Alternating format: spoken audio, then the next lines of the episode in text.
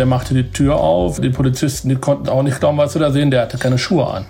Man muss sich das selber vorstellen, wenn man in seinem normalen Auto unterwegs ist und äh, ohne Schuhe, äh, barfuß oder das ist unheimlich schwierig oder mit Socken. Ne? Und der fährt halt so ein Gefährt, so ein 40-Tonner. Ne? 40 Tonner fahren auf Socken. Manchmal passieren schon merkwürdige Sachen nachts im LKW-Führerhaus. Manchmal leider auch gefährliche Sachen. Unser Reporter berichtet von einem besonderen Polizeieinsatz. Und wir sprechen über die Sturmbrigade 44. Ein nun verbotener, winzig kleiner Trupp Neonazis. Mein Name ist Helene Pawlitzki. Herzlich willkommen im Podcast. Der Rheinische Post Aufwacher. Der Nachrichtenpodcast am Morgen.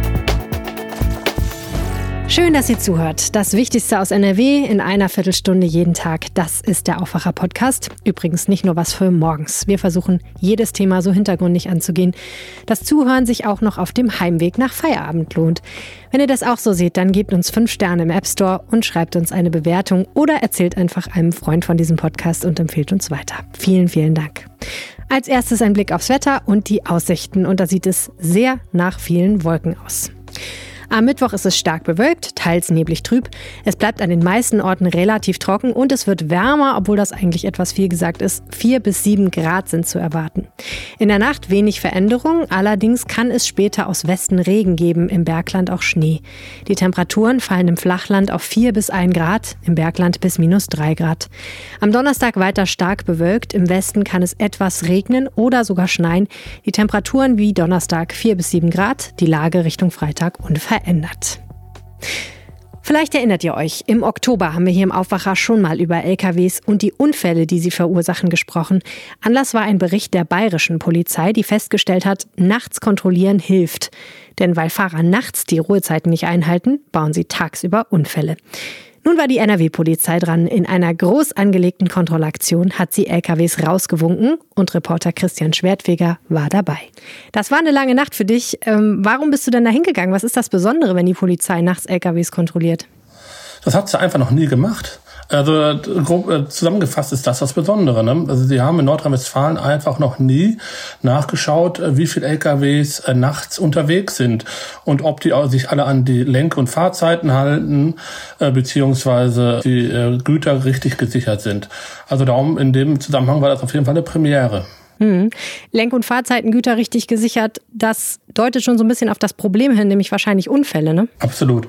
Also jeder kennt es, täglich auf den Autobahnen kommt es in Nordrhein-Westfalen zu schweren Unfällen mit Lkw-Beteiligung. Äh, Im vergangenen Jahr gab es laut Polizei äh, landesweit 4.700 Unfälle, bei denen Menschen gestorben sind oder schwer verletzt worden sind, äh, bei denen Lkws beteiligt gewesen sind. Und äh, das ist schon enorm. Und die meisten Unfälle passieren tagsüber. Warum also wurde jetzt nachts äh, kontrolliert?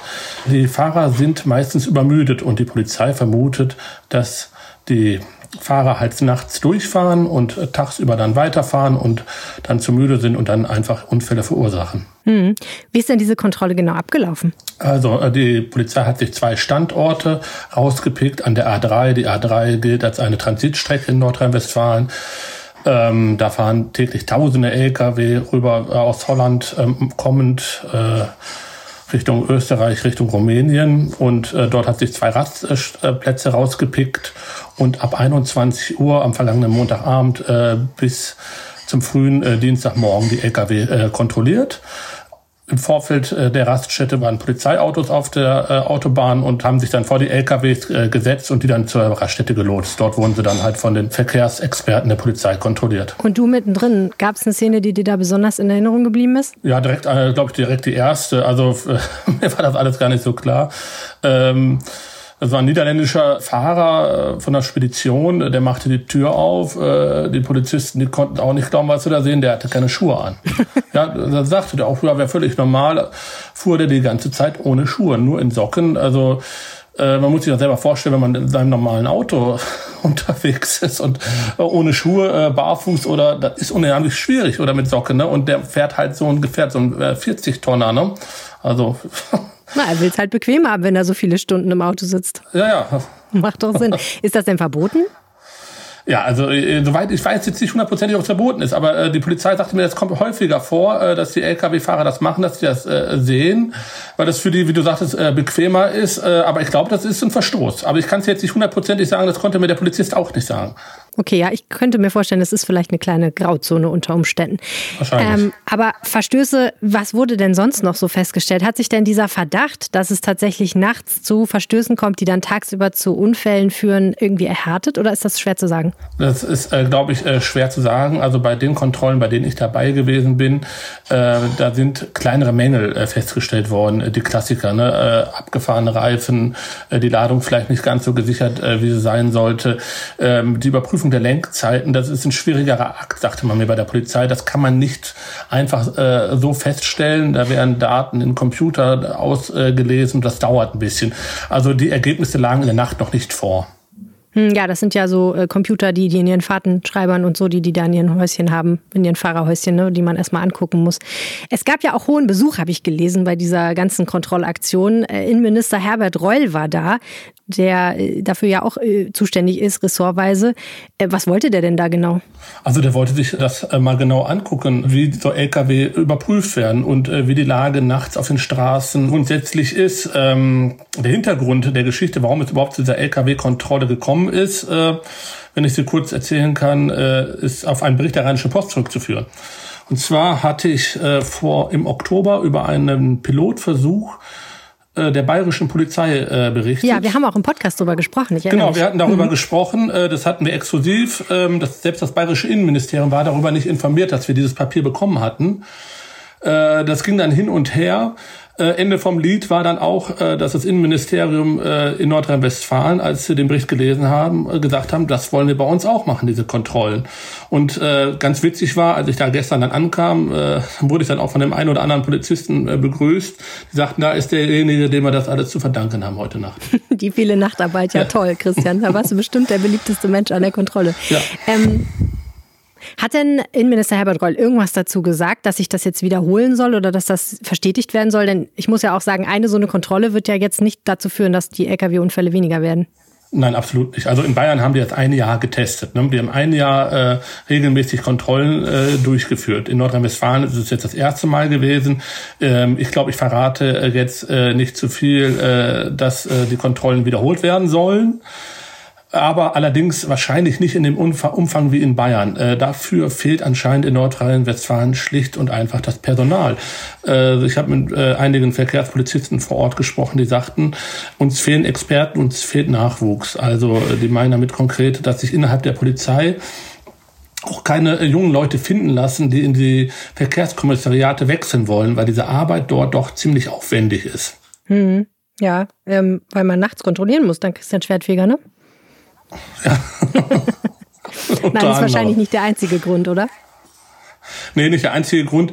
Ähm, wenn ich jetzt, man dachte mir halt, es würde folgendermaßen ablaufen. Also wenn ich jetzt ein normaler Polizist bin und dann kann ich halt nicht sehen, feststellen, was an einem LKW äh, äh, vielleicht nicht richtig vorschriftsmäßig äh, montiert worden ist. Äh, ich kann äh, nicht sehen, ob die Reifen äh, wirklich abgefahren sind. Ich, ich kann die Karten nicht auslesen. Also da, das ist eine Erfahrungssache, die man, sagte einer, da braucht man vier bis fünf Jahre für, um das überhaupt drauf zu haben. Also das sind dann auch richtige, wirkliche Experten. Das kann man nicht in der Grundausbildung der Polizei lernen, sondern da muss man sich spezialisieren, bis man den Kniff raus hat. Und da, das ist ein zähes Geschäft und da haben halt viele äh, Polizisten halt keine Lust drauf. Das muss man auch sagen. Na gut, wieder was gelernt. Vielen herzlichen Dank, Christian Schwertfeger. Ich danke dir. Und auch andernorts war die Polizei zu einer Zeit unterwegs, wo andere noch schlafen. Ein Dutzend Polizisten und ein Spürhund haben am Dienstagmorgen in Winterberg und Medebach im Sauerland eine Reihe von Objekten, wie es immer so schön heißt, durchsucht. Benutzt werden diese Objekte von mutmaßlichen Mitgliedern der sogenannten Sturmbrigade 44. Eine Vereinigung, die Innenminister Horst Seehofer nun verbieten ließ. Darüber spreche ich jetzt mit Claudia Hauser aus dem NRW-Ressort. Claudia, Sturmbrigade 44, den Namen hatte ich ehrlich gesagt vorher noch nie gehört. Was ist denn das genau für eine Gruppe? Ja, hallo Helene, das ist eine Gruppe von Neonazis, rechtsextremistische, antisemitische Leute, die auf Verhältnisse abzielen, wie sie zur Zeit des Nationalsozialismus waren. Prägend für den Verein ist, dass die Mitglieder wohl sehr martialisch auftreten, dass sie einen ganz stark ausgeprägten Rassismus und Antisemitismus leben und insgesamt eben sehr menschenverachtend sind, eine sehr aggressive Grundhaltung haben. Ja. Klingt nach richtig harten Jungs. Sind die denn gefährlich? Also wenn man sich die Anzahl der Mitglieder anschaut, dann äh, denkt man, die sind ja sicher eher unbedeutend, weil es gibt bundesweit nur elf aktive Mitglieder. Und ähm, du sagst ja auch, du hast den Namen noch nie gehört, also man kannte die so jetzt auch nicht. Aber ähm, die sind eben auf dem Schirm der Sicherheitsbehörden, weil die sich extrem radikalisiert haben und eben sich sehr kämpferisch aggressiv geben. So hat uns das das Bundesinnenministerium gesagt. Ähm, sie sind sehr waffenaffin und der Verein führte wohl auch so ganz spezielle Schießtrainings durch und dafür sind die extra ins Ausland gefahren, weil sie die hier gar nicht legal hätten machen dürfen. Und es soll wohl auch so sein, dass sie ähm, über Waffenarsenale verfügen. Okay, heftig. Also elf Mitglieder bundesweit. Spielen die denn in Nordrhein-Westfalen überhaupt eine Rolle? In NRW eine eher kleine Rolle, würde ich auch wieder sagen. In NRW wurden jetzt zwei äh, aktive Mitglieder, ähm, also bei zwei aktiven Mitgliedern wurde durchsucht, und zwar im Sauerland. Ähm, einer von den Männern hat aber wohl eine größere Funktion in der Gruppe inne gehabt. Also er war da Vizepräsident und Schatzmeister, ähm, soll er gewesen sein. Und das Innenministerium sagt, dass es halt nur zwei sind, aber dass auch schon diese zwei zwei zu viel sind und dass es eben wichtig ist, ähm, diese Gruppen aufzulösen. Okay, vielen herzlichen Dank, Claudia Hauser. Gern geschehen. Schauen wir jetzt auf weitere Meldungen aus NRW und dem Rest der Welt. Und zunächst müssen wir nach Trier schauen, aus traurigem Anlass. Dort gehen heute die Ermittlungen nach der Todesfahrt eines 51-Jährigen weiter. Er war gestern am frühen Nachmittag auf einer belebten Einkaufsstraße in die Menschenmenge gefahren und hatte bislang vier Personen getötet und mindestens 15 teils schwer verletzt. Vier Minuten später wurde er festgenommen. Gestern Abend sagte der Oberbürgermeister der Stadt Trier, Wolfram Leibe, bei einer Pressekonferenz, ich bin zutiefst erschüttert. Die ganze Stadt ist erschüttert. Ich kann nicht verstehen, wie jemand auf die Idee kommt, mit einem SUV durch die Innenstadt zu fahren und Menschen zu töten. Menschen töten, Baby, neun Monate, bis zu einer Dame, die 72 Jahre alt ist. Was haben diese Menschen getan? Sie wollten in die Stadt, Sie wollten einkaufen gehen und jetzt sind sie tot. Der rheinland-pfälzische Innenminister Roger Levens sprach vom wohl schlimmsten Tag für sein Land nach der Flugkatastrophe von Rammstein. Der mutmaßliche Täter soll in Trier geboren sein und in der Region wohnen. Er soll nicht vorbestraft sein. Bei der Pressekonferenz hieß es, der Mann äußere sich gegenüber der Polizei. Allerdings sei das Motiv weiterhin unklar.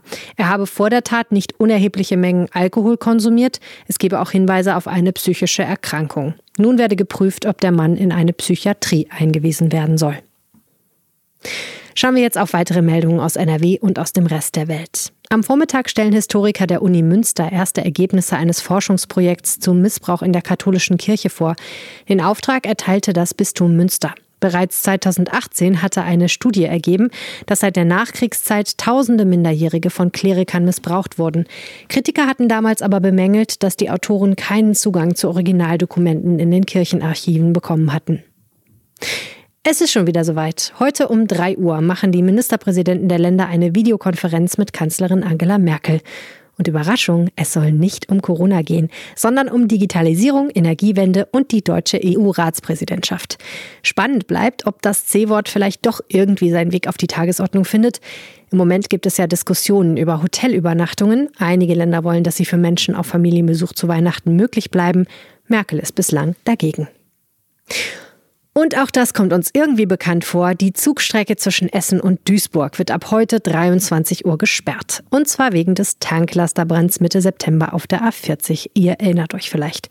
Damals waren die Eisenbahnbrücken über der Autobahn schwer beschädigt worden. Außerdem will die Bahn das neue elektronische Stellwerk in Duisburg ausbauen. Das passt natürlich gut zusammen.